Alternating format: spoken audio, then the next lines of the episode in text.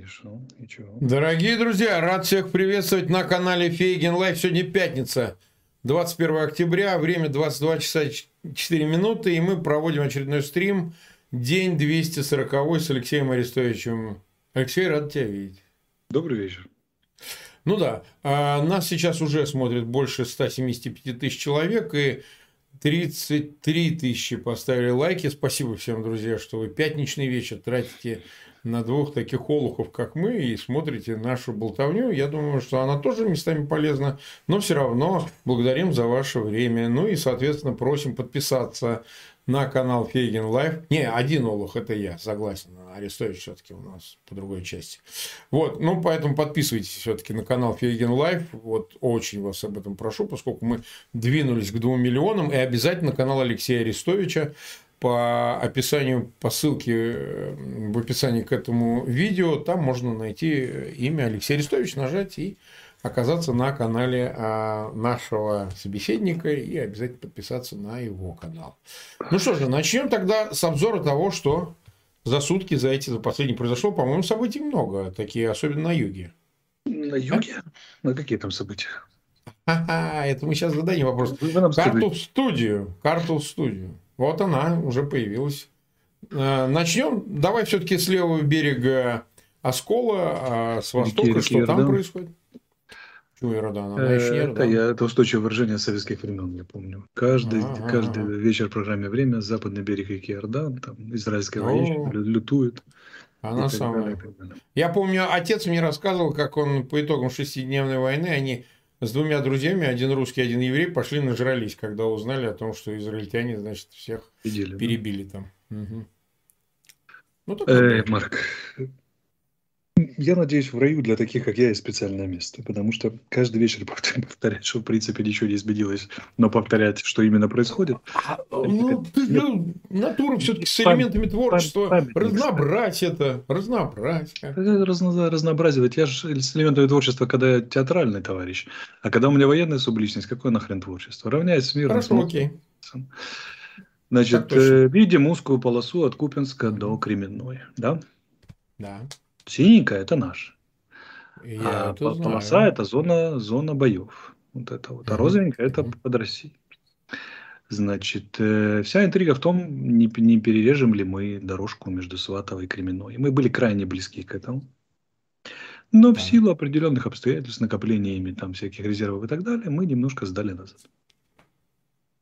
Потому что мы стали на более выгодные рубежи, где удобнее обороняться от э, бесконечных атак смешных по два взвода, но тем не менее атак российских войск, которые поднакачались мобилизованными и пошли отбивать там страшную дорогу к Сватово Кременная. Ну, погоди, ну что, мобилизованные хорошо воюют? Нет, просто а количество. Это просто количество. количество. Да, если по ну, тебе стреляют 4, да, по тебе стреляют 400 автоматов, пусть даже они очень плохо стреляют и не туда, это, это 400 автоматов, ты же понимаешь. Mm, батальонная группа, да, и так далее. Поэтому это вот так они не способны решать сложные задачи, типа вот как мы, когда захватывали Лиман, или типа как мы, когда брали Купинск, там прорывали на Изюм, но там стоять на месте, стрелять или ходить тупорылые прямолинейные атаки, это они вполне способны, чем они и занимаются, под мудрым руководством российского команды. Но это, но это ведет к большим потерям, однозначно? У них, да. У нас... Ну, у них, я имею в виду. Да, у нас не очень. Соотношение сейчас на фронте, кстати, господи, я сегодня вообще уставший до предела, вымотанный 6, э, 1 к 6, да, 1 к 7 потерь. То ну, есть... как, как и было. Как и было. Да. Значит, э, они страшно боятся, что мы ломанемся, окружим Сватово там, или перережем их отношения с Кременной, но мне что-то кажется, что мы там дружненько будем обороняться, потому что ну, не до перерезания нам сейчас. Честно. Угу. Если бы у нас как бы собственная военная промышленность поставляла в таком количестве, как нам надо, тогда, может быть, и перерезали бы. А поскольку нам планово присылают наши любимые партнеры, то они присылают планово, мы вынуждены на, накапливать, применять, а потом до следующего применения да, опять планово накапливать. Вот такая история. Значит, смотрим южнее, да, вот у нас от, от Шипиловки, от Новодружеска на Белогоровку страшная атака с северо-востока. Они действительно похаживают там в атаке, тоже такие атаки. Рота побежала, полроты положили, через 4 часа опять рота побежала или на следующий день. Бестолковая абсолютно. То же самое так и на спорная, абсолютно бестолковая. Там южнее. А, вот, смотрим Бахмут. Угу. Значит, они немножко подсместились, подсместили усилия на восток и юго-восток. А до этого еще северо-восток был, Бахмутская. Там, там, там немножко, ну как сказать, но основные усилия, в общем, смещены на восток и юго-восток. Они с юга пытаются поддеть Бахмут, вот там опытно, Иванград, видно? Вот туда, угу. с веселой долины, значит, от Зайца. Так, идем. Идем, значит, еще южнее. Горловка, Маринка. Попытки отдельных вылазок тоже, обстрелов. Кто кого поймает на птуру, кто кого поймает на миномет. Запорожские обстрелы, работа беспилотников да, друг против друга, без активных действий на земле. Херсонская область, та часть, которая на правом берегу, значит, там радостная стрельба кто кого. Вот мы вчера ночью, сразу, ну, почти в момент, когда завершалась наша передача, там полет, полетела по Антоновскому мосту. И удивительным образом накрыла российских корреспондентов, которые там телекомпания Таврия работают. Ну, а странные какие-то корреспонденты. Вот Клоков, Клоков, ты этих имеешь в виду или еще какие-то? Ну, вот которые там типа героически погибли э, на Антоновском мосту. А местные, как сказали они, телекомпании Таврия. На самом деле, мы, это же пророссийская история коллаборационный ну, да. канал, да, э, как это, и э, наше, наше командование, пресс-секретарь офицера, э, пресс-секретарь командования Юка четко сказала Наталья. Она сказала, что мирные не могут погибнуть во время, когда мы стреляем, потому что мы стреляем после комендантского часа. Угу. Все очень просто. Вот и все. Если они угу. там были, значит, они не мирные. Ну и понятно, пропагандисты, публика такая, допущенные... Ну, тут, как говорится, война есть война. А, но целом ситуация в Херсоне, давай вот мы о ней поговорим. А, вот понимаешь, как складывается впечатление?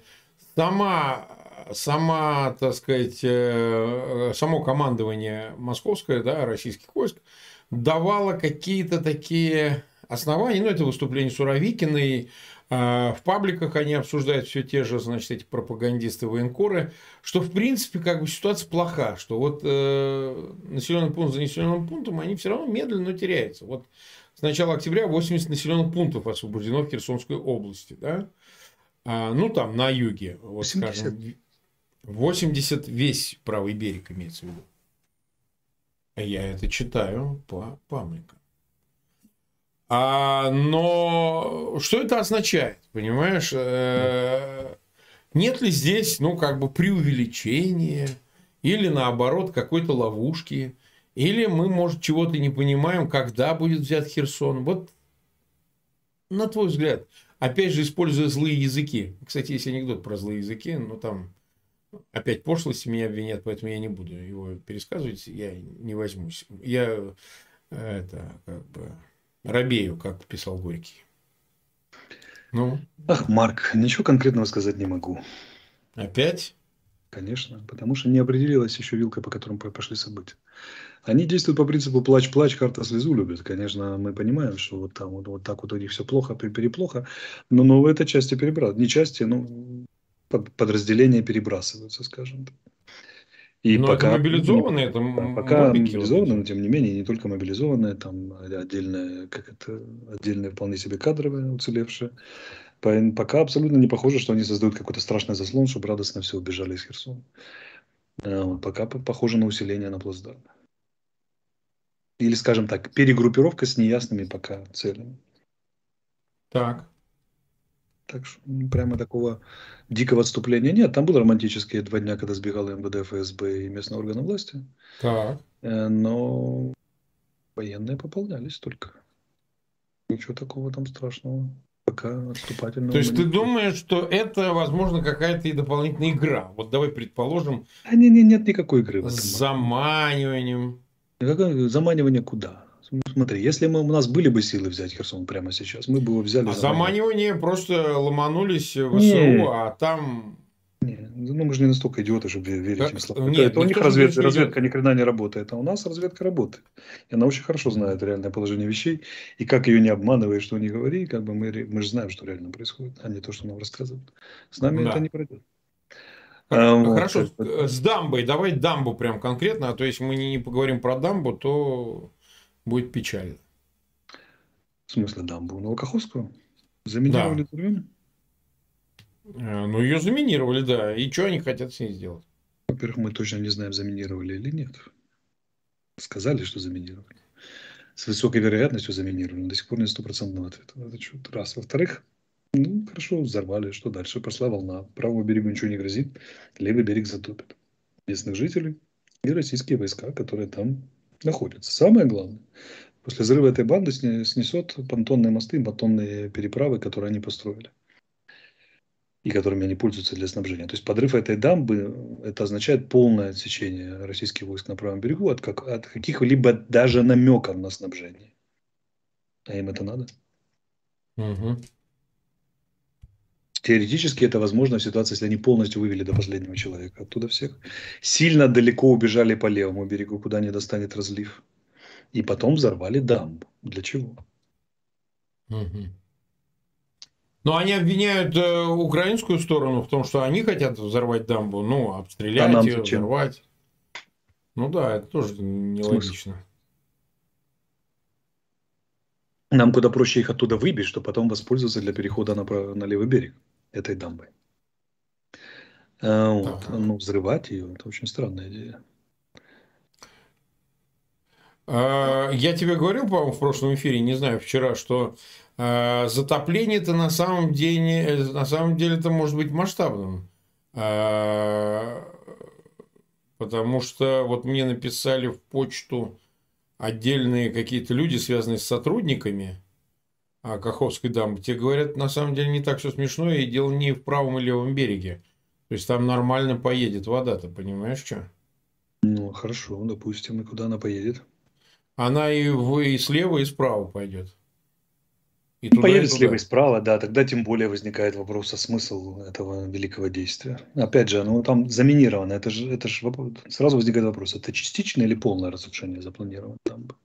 Если частичное, то где и какое? Если полное, понятно какое. Опять же, а там боевые заряды или муляжи? Можно же муляжи Ты имеешь в виду специально муляжи положить? И сделать вид, да, что мы страшно все заминировали, бойтесь, бойтесь. Как бы, да, угу. Вот это как раз может быть средство по ведению, приемы и способы по ведению противника в заблуждение, каковыми мы для них являемся. Там, да, и так далее. Поэтому это все... Я уверен, что там есть реальные заряды, но много, много других вопросов остается. Угу как элемент шантажа, элемент информационного воздействия на нас. Если Запорожская АЭС не, не получилось, ну давайте уже Новокаховкой. Но, но самое интересное, что как бы уже перед начале войны Чернобылем пугали и так далее, и так далее. Они не могут двигаться ни от катастрофы, ни к катастрофе. У них все движение, это вот сейчас в очередной раз погибнет 25 тысяч народа или там или 100 тысяч народа от затопления. И они движутся от катастрофы к катастрофе, потому что они сами по себе катастрофы ходячие. Угу. Я, представляешь, война где-нибудь в Европе, да, и французы говорят немцам, а сейчас вот через, аккуратно раз в месяц придумают катастрофу, которая погубит сотни тысяч мирных жителей. Ну, вот как-то так. Так, понятно. А, вот смотри. А, вопрос тогда касается... Давай на Беларусь перекинемся, чтобы вот военную часть все-таки проанализировать в достаточной степени – чтобы она как бы была бы, была бы э, понятной. Э, ты чувствуешь эскалацию ситуации со стороны Беларуси или это только наши такие сенсативные какие-то переживания? Я, чувствую, я вижу и чувствую всестороннюю подготовку к эскалации. Так. Между, во-первых, это известная дистанция между подготовкой и, так сказать, приводом в боевую готовность, с готовностью выполнять, за, за, успешно выполнять за, за задание по предназначению. И второй у группировки. И второй момент, как бы уже потом, даже наличие группировки же не означает непременное ее использование. Она может создавать угрозу, висеть, правильно? И так далее. Поэтому они себе копятся радостно, копятся по всем компонентам от сухопутной до авиационной, а мы за ними наблюдаем понимать. Ты понимаешь, ты что, вот меня больше здесь напрягает, э, ну, как и всех быть может, что они никогда ничего не передислоцируют просто так. Они вот в прошлом году два раза передислоцировали к границам Украины группировку, но второй раз все равно зашли. Так и тут. Они дислоцируют туда, ну, переводят туда мобилизованных, сами заявляют, что это 9 тысяч. Хотя ты сам говорил, что нужно гораздо-гораздо больше. 30 хотя 20, 30, ну, 30. А, а я охотно верю, что они могут эти 30 туда а, перекинуть. Да, и просто так, зачем туда отправлять мобилизованных? Они пригодились бы и на юге, и на востоке.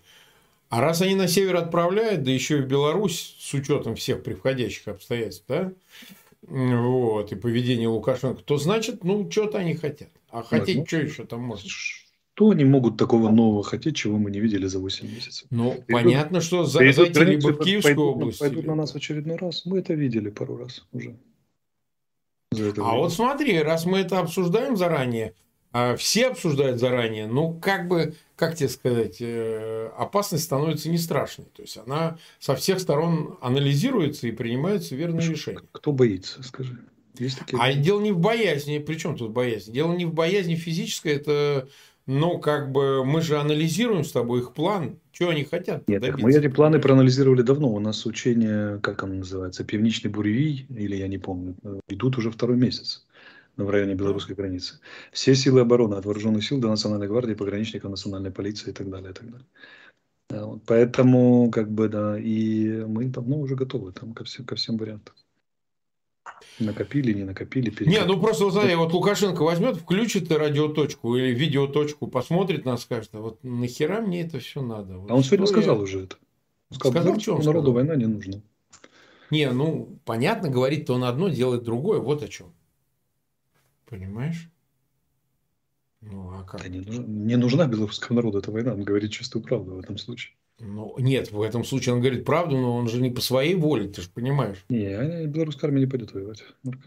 Они не в состоянии. Ты уверен? Да. А тогда, скажем так, фактор наличия российских войск, которые выглядят как оккупационные по отношению к Беларуси войска, может ли сыграть здесь, ну, в известном смысле, решающую роль? Они оккупируют не Украину, а Минск. Так она, Беларусь оккупирована уже давно. С 16 -го года минимум. Там непрерывно находятся российские войска по принципу ротационному и так далее. А в политическом отношении, экономическом, так это уже, слава богу, много лет. Но, слава богу, в кавычках. Так вот, э, ну, каких-то там, там снятия Лукашенко, ну, пока, не, пока вроде как не предвидится. Может, мы что-то не знаем. Может, мы что-то не знаем, но зачем же тогда накапливаться на украинской границе, если ты хочешь снять Лукашенко? Если хочешь снять Лукашенко, накапливаться в районе Минска, а не на украинской границе. Ну, там все недалеко что-то. Ну, посмотрим, не знаю. Посмотрим. Понятно. Давай, э, нас уже почти 400 тысяч смотрит, больше 110 тысяч поставили лайки. Я благодарю всех, кто нас смотрит. Мы 18 минут в эфире. Не были бы сильно против, если бы вы все-таки а, значит, э, подписались на канал Фейгин Live и на канал Алексея Арестовича. Да. А дальше смотри, какое, какая история. А, давай поговорим про э, все эти БПЛА. У нас вчера неплохой эфир был с э, Юлией Латыниной, которая берет на себя труд. Она, конечно, не а, специалист, она не военный эксперт, не технический эксперт, но она вот добросовестно берет на себя труд изучить все обстоятельства, ты это знаешь, ты у него большой эфир, э, да, все, что касается крайне дронов. обстоятельно и да, да, ответственно. Лучше, чем отход. 9 десятых известных мне военных экспертов. Ну да, потому что она сразу начинает все дотошно так, это значит изучать, записывать КРНДшиком. Вот вчера у меня был эфир, она про иранские дроны достаточно много чего интересного рассказала, я поэтому отсылаю всех к эфиру к эфиру а, Юлии Латыниной, вместо того, чтобы вам рыться в этом вашем, она за вас роется. Понимаете? Вы посмотрите, и вам рыться не надо, узнавать, что могут эти дроны. Она пришла к выводу, вообще говоря, что а эти дроны напоминают э, такой, э, как и называют шахет, но, правда, это другое означает, а они как пояс шахида. В общем, толку от них мало, только вот по гражданской инфраструктуре фигачить. Э, что, в принципе, они закуплены как дроны Камикадзе именно для того, чтобы наносить урон именно конкретно гражданской инфраструктуре. Потому что на фронте они большого вреда принести не могут. Так? А вот, а, соответственно, как ты расцениваешь как идет ход э, обретения противосредств, э, средств против этих эм, иранских дронов, э, иранских, значит, БПЛА, а, для того, чтобы, в общем, эту проблему решить. Мы ее каждый день сейчас обсуждаем, но поскольку она остро стоит, они, конечно, очень много спрашивают в чате. Вот, я бы думал, что тебе бы можно было бы еще что-то нам добавить. Да, но есть нюанс. Мы не скажем, как обстоят дела с нашей противодроновой защитой. Потому так. что зачем же мы будем предупреждать о степени нашей готовности? Есть такая вот новость официальная от Германии официальная. Ну давай. Что Украина получила первую радиолокационную станцию для системы ПВО АРСТ. Немецкая компания-производитель сообщила.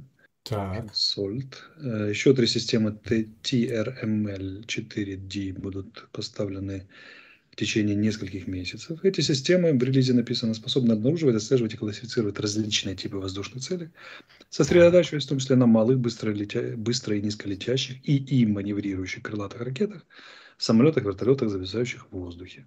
Обнаруживают быстрое обнаружение и сопровождение около полутора тысяч целей в радиусе 250 километров одновременно. В принципе, одного такого локатора там фазированная антенна решетка, там очень-очень много и хорошо для, для наших целей. А раннее предупреждение – это залог чего? Успешной стрельбы. Успешного противоборства. Поэтому спасибо, уже одна поступила, еще четыре. Они, как это, они сделают нам небо, как говорят в Одессе. Ну как вот, например, это из области, из области повышения нашей дрона, ракета, самолета устойчивости. Угу, угу. Кстати, пишут, э, я извиняюсь, что добавляю, это как бы тему дронов мы продолжим, что Зеленский подписал закон о добровольном военном учете для женщин. Добровольном, я подчеркиваю. Потому что я допускаю, что вдруг начнется опять суета по поводу того, что женщина опять присутствует. Это столько раз разъясняли, что уже наконец-то разъяснили. Ну да, если добровольно, то добровольно. Кто хочет, тот. Да, и потом вся эта жуткая компания, она же была инспирирована из России, на самом деле. Ну, и конечно. Подхвачена, подхвачена не особо умными нашими доброходами. Угу.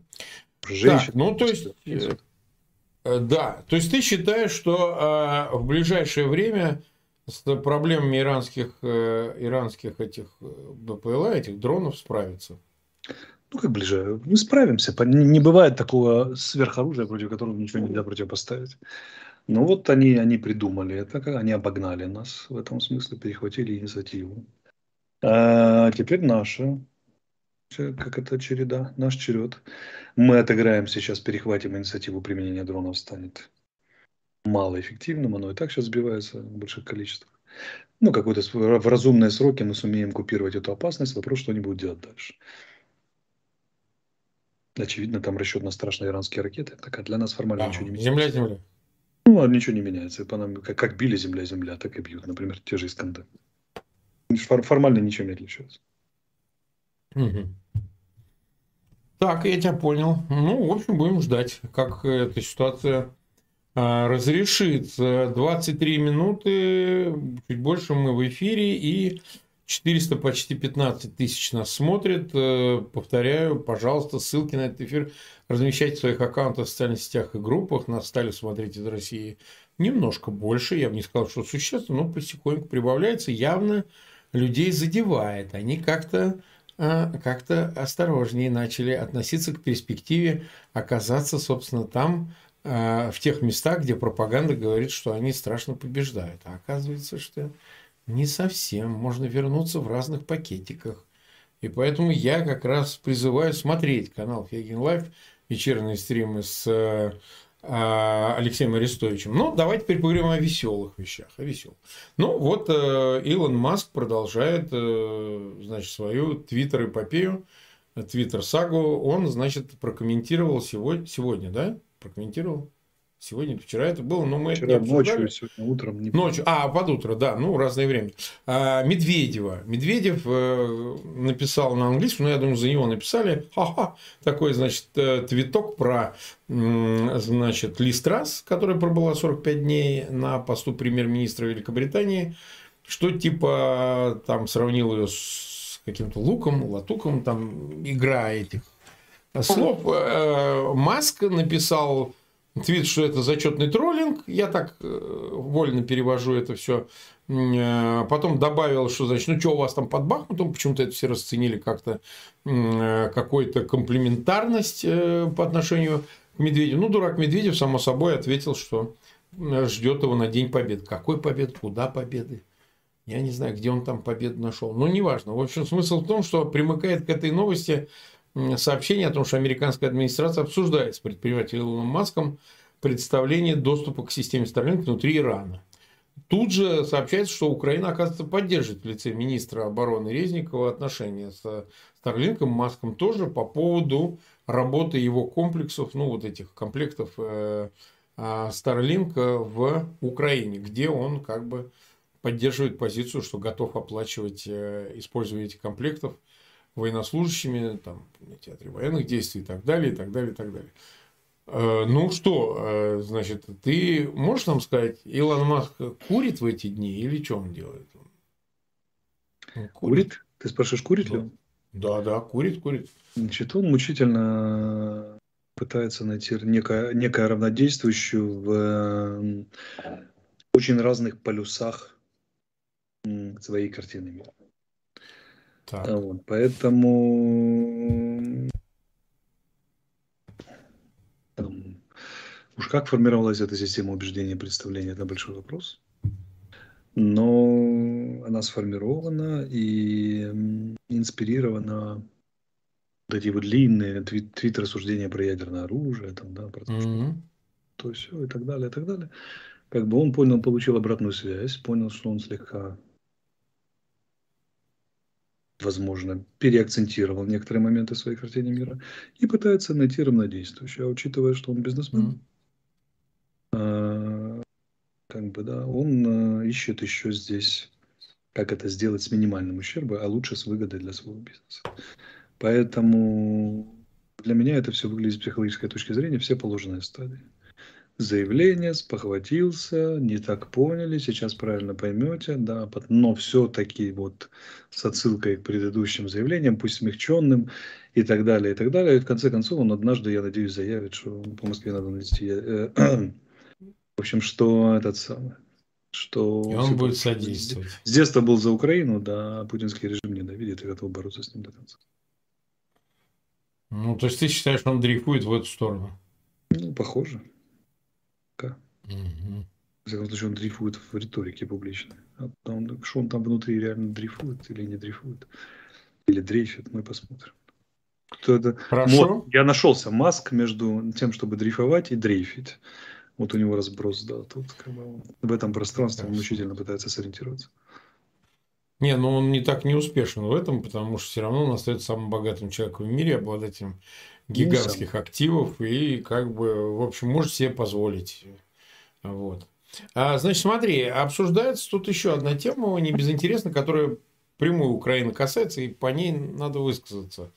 А, сообщается, что решение о передаче Украине замороженных активов РФ должно приниматься в судебном порядке. Так, например, высказался министр, э, так высказываются, обсуждают министры юстиции ЕС, заявил, кстати, канцлер Австрии. Ну, там э, еще несколько новостей, точно таких же, что это начали обсуждать что вот дозрели до обсуждения, ну, действительно, Украину надо восстанавливать, оплачивать долги там и так далее. Из какого вообще перепуга это должен делать кто-то, а не, в конце концов, источник этих всех проблем, а в данном случае это агрессия Москвы и так далее. Что ты думаешь? Смотри, что я обнаружил. Для Запада общим местом, к моему большому удивлению, стало следующие четыре пункта. Они говорят, это четыре украинские пункта победы. Они, они это приняли. Они это всерьез дискутируют.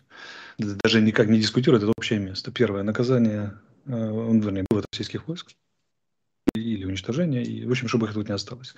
Второе – это экономи- репарация за счет России. Третье – выдача наказания военных преступников. И четвертое – нет, нет Путина. Угу. Путина не должно быть.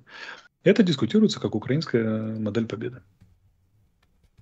Запад исходит из этого, в том числе. Ну, а раз он исходит и вста, сделал это частью стратегического планирования, я так понимаю, они начинают думать, а каковы же механизмы этой загадочной компенсации. Но я знаю, что компенсация должна быть за счет российских активов. И вот они начали вопросы, те, которые мы с тобой обсуждали чисто теоретически полгодика тому, начали, видимо, дискутироваться всерьез. Потому что, ну, все-таки это частная или государственная собственность, изъятие собственности на Западе, где она неприкосновенна, это непростая процедура, и действительно это неплохо было бы делать в судебном порядке. Потому что если изъять не в судебном, будут соответствующие иски в суд, и, и будут, они и так будут, но они будут иски к судебному решению. А вот иски к внесудебному изъятию – это немножко другая история. Это могло бы затянуться, заблокироваться, растянуться и так далее, и так далее. Поэтому, может, оно и лучше, если через суд. А может, и не лучше, не знаю. В данном случае. А, а лишь, mm-hmm. лишь бы изъяли, с моей точки зрения. А как изымут? Как изымут? Ну, все равно изымут или нет? Да, наверное, буду изымут. А как же, а что же они хотели? Так просто развязать крупнейшую в Европе континентальную войну, поставить их на грань, э, на грань э, ядерной войны, угрозы, подрывать эти проводы, шантажировать нефтью, бить по гражданской инфраструктуре, и им просто так это пройдет? Так не бывает. Mm-hmm. Mm-hmm. Это вот как раз тот самый случай, пословица, которую очень любили в советской армии. Если ты плюнешь коллектив, коллектив утрется. Если коллектив плюнет в тебя, ты утонешь. Ну, вот как раз это тот самый случай. Известная поговорка. Да, да, да. Я тут спрашиваю про анекдот. Я не буду его рассказывать про злые языки. Там участвуют два клитера, поэтому даже mm. не пытайтесь меня заставить. Так, вот смотри, э, значит, э, здесь есть э, еще сообщение о том, что США намерены добиваться введения потолка цен на нефть Российской да. Федерации на уровне 60 долларов за баррель, да. стремясь сохранить российское топливо на мировом рынке. Bloomberg сообщает об этом агентство. Ну, то есть, честно говоря, я считаю много, 60 долларов. Ну, как ну американцы прям... гуманисты вообще выступают. Гуманисты 60, вообще, 60, я не знаю, хватались бы за это. Да. 50 бачей нормально, что? Нормально, бюджет можно наполнять вполне себе. Тогда. Ну да, это больше, так сказать, собственно говоря, э, там и себестоимости раза в два, наверное. Так что я вообще не очень понимаю, что они возмущаются. То есть, насколько, на твой взгляд, такое решение имеет перспективу? Потому что, ну, как говорится, в той ситуации, которая есть, э, им бы не до жиру, им бы сохранить хотя бы 60, а то возьмут до 10 опустят. Или не, я думаю, они сохранят, потому что слишком много, слишком большая индустрия поставки нефти страховки, развозка и так далее, и так далее, она должна быть, я думаю, что цена экономически до какой-то степени там, э, обусловлена. Вот, и ну, радоваться надо.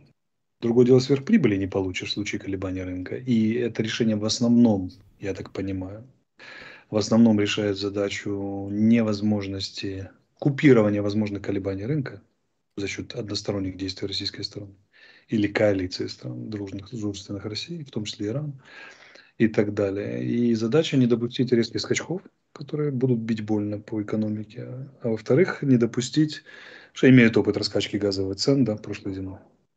А, и второе, это э, как бы не допустить получения разовых сверхприбылей для Российской Федерации и других стран. В первую очередь для России. Mm-hmm. В этом смысле это вполне себе инструмент. Вполне себе mm-hmm. инструмент.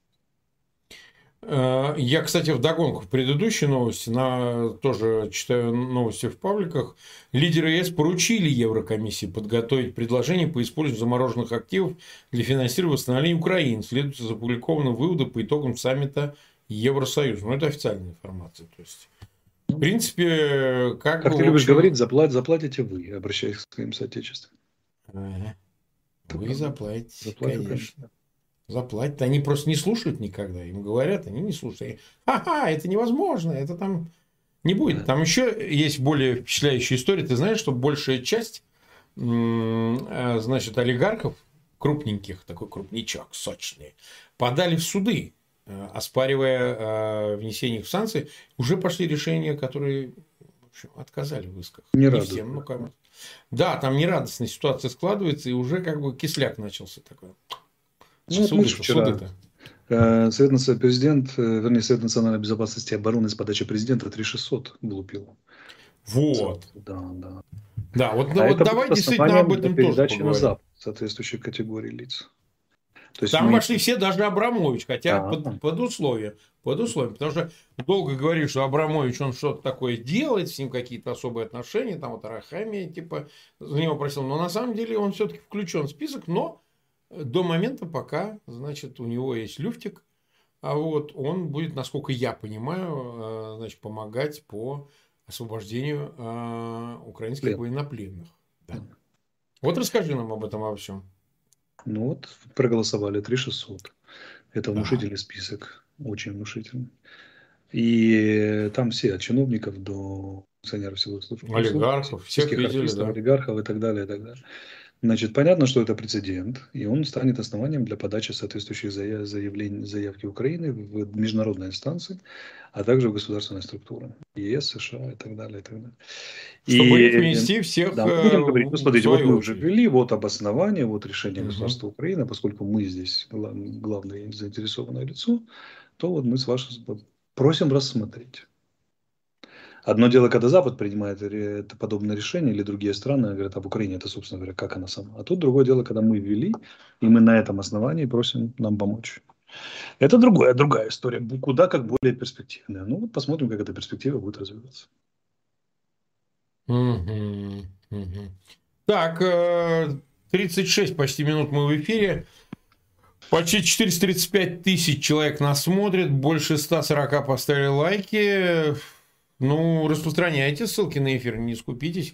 Вот о чем я еще хотел э, сказать, но это вопрос скорее, ну, ладно, ладно, из чата вот задам тебе вопрос, потому что все говорят, почему исчезли а, информация об Байрактарах, их применении. Ну, ты понимаешь, какой какой, э, значит, под этим подтекст, что вот Турция как-то она маневрирует, может быть, все сбиты Байрактары, Москва сумела на них найти управу, и типа их уже нету, или там они неэффективны. Вот все расскажи хорошо ты с Байрактарами.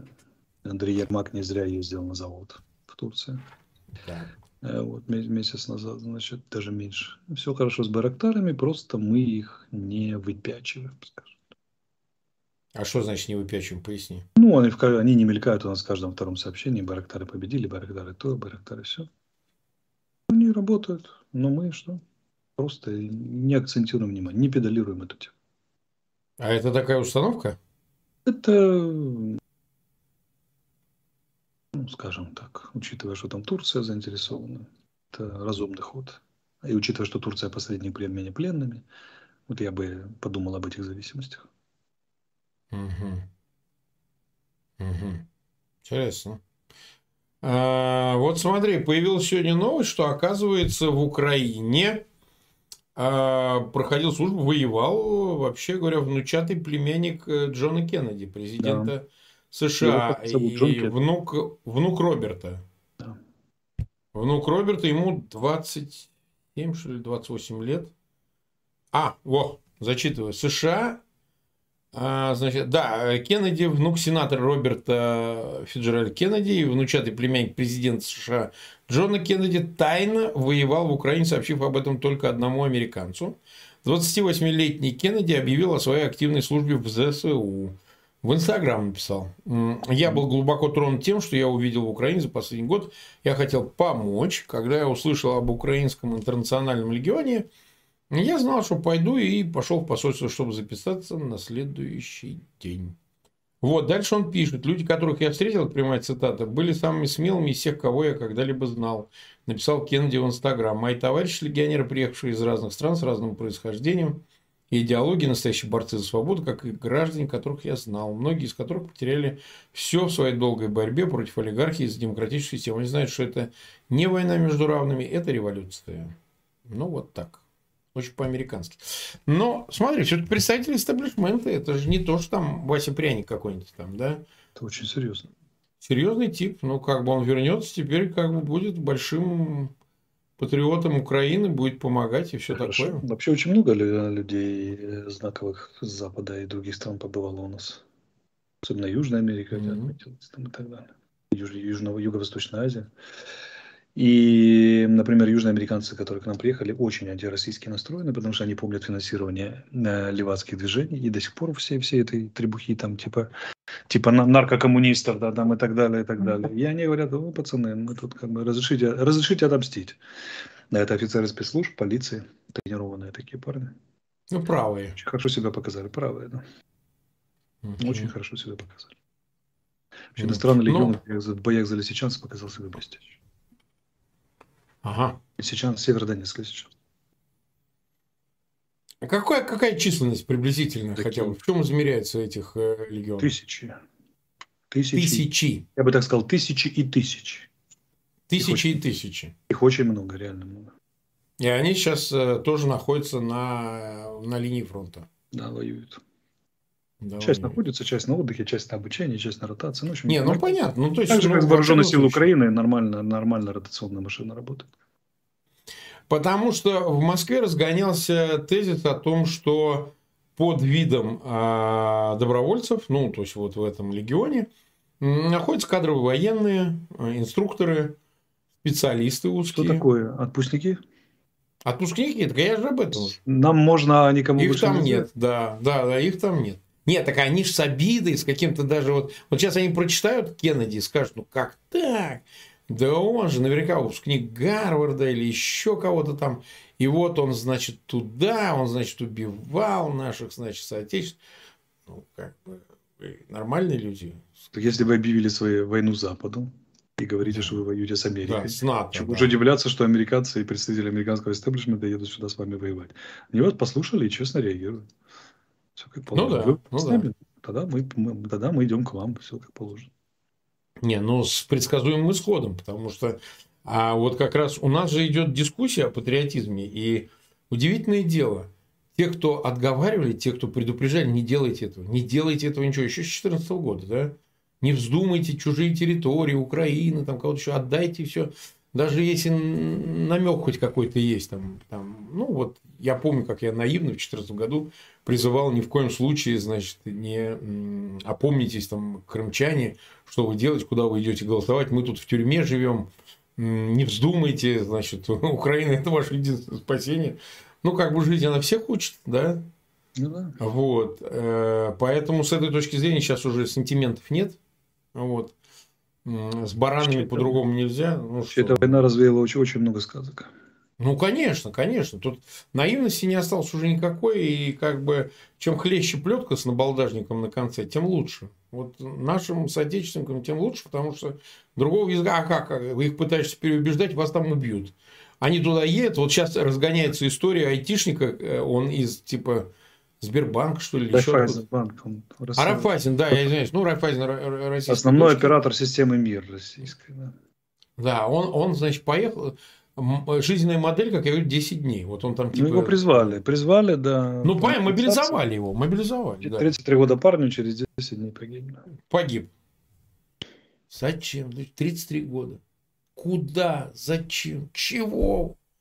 Все. Был айтишник, нет айтишник.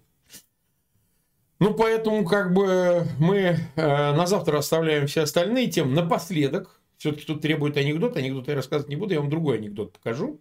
Сейчас мы попросим показать. Ты, э, наверное, не будешь слышать, у нас так технически устроено.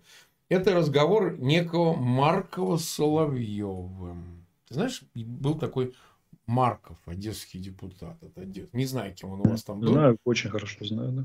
А, очень хорошо. Сейчас мы покажем маленький сюжет, люди поймут, почему мы его показываем. Напоследок 30 секунд. И все на экран. Вот я всем сердцем, может быть, я в чем-то ошибаюсь, но я всем, я понимаю, что если что, не дай бог, вот я всем сердцем, может быть, я в чем-то ошибаюсь, но я всем, я понимаю, что если что, не дай бог,